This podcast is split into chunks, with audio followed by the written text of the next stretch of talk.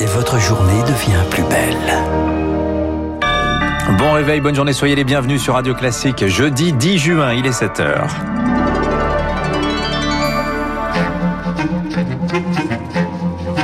6h30, 9h, la matinale de Radio Classique avec Dimitri Pavlenko. Et à la une ce matin, comme un air de liberté retrouvé dans toute la France, on a trinqué hier soir en terrasse jusqu'à 23h. Enfin, pas les matinaliers en tout cas. Mais les clients, eux, étaient au rendez-vous. Reportage dans un instant.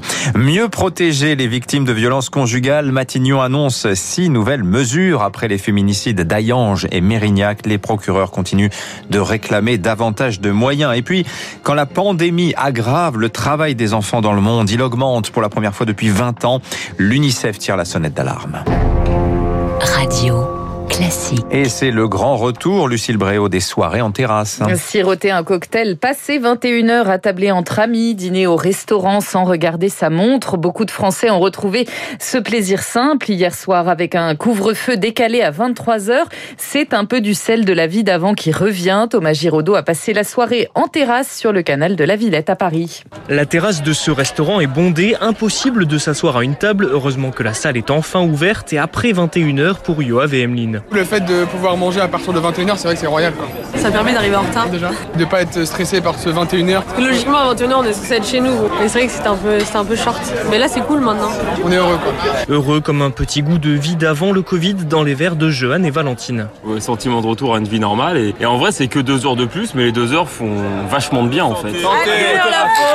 Normalement, euh, j'aurais probablement déjà dîné, je serais probablement déjà couché. Et juste là, ça fait plaisir de pouvoir profiter un peu euh, d'être toujours en t-shirt en terrasse et euh, en disant bonne soirée à 21h et là en le disant à 23h, c'est un peu différent. Et encore, Quentin et Jérémy auraient bien aimé prolonger leur apéritif sur le canal. On a oublié en fait à quelle heure fermaient les bars euh, il y a un an. C'était quand même 2h du mat.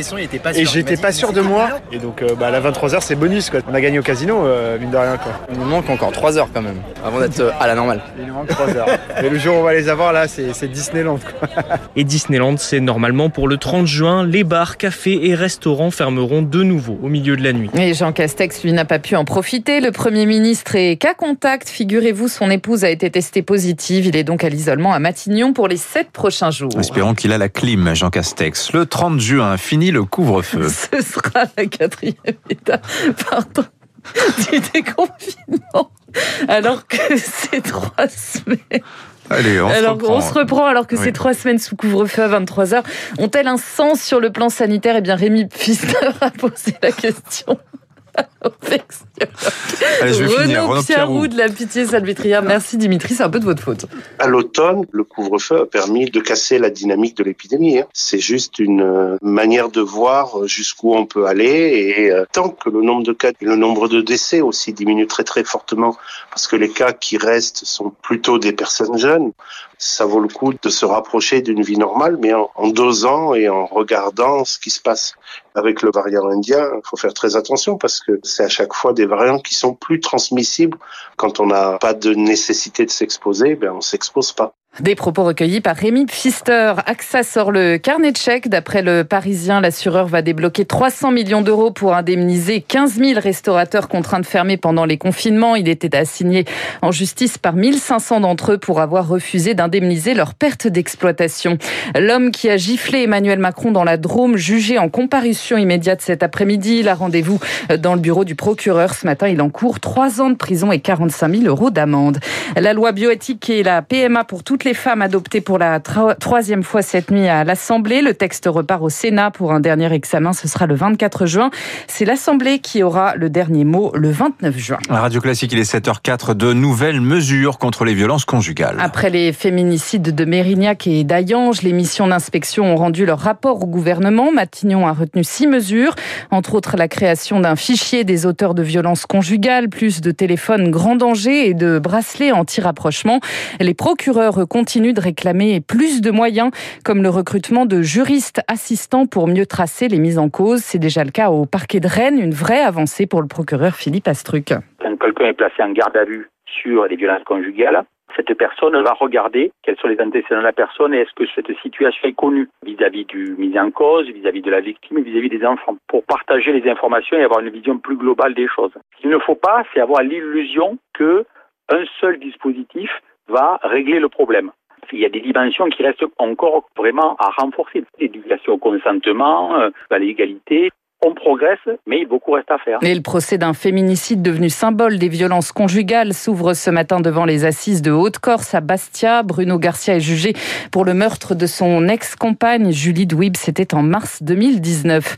Aung San Suu Kyi inculpée pour corruption en Birmanie. L'ancienne dirigeante est notamment accusée d'avoir perçu 600 000 dollars et plusieurs kilos d'or de pots de vin. Elle est aussi accusée d'avoir utilisé abusivement des terrains. Joe Biden lui a posé ses valises en Europe. Le président américain entame une tournée de huit jours.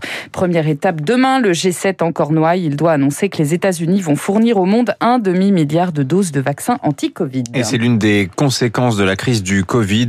La pandémie aggrave le travail des enfants dans le monde. Mais oui, début 2020, 160 millions d'entre eux étaient forcés de travailler dans le monde. D'après l'UNICEF, c'est 8 millions 400 000 de plus en 4 ans. Le travail des enfants en hausse pour la première fois depuis 20 ans, Charles Bonner. Oui, depuis 2000, quasiment 100 millions d'enfants en moins travaillaient, mais la crise sanitaire est passée par là. Baisse de l'activité, finances publiques dans le rouge, fermeture des écoles.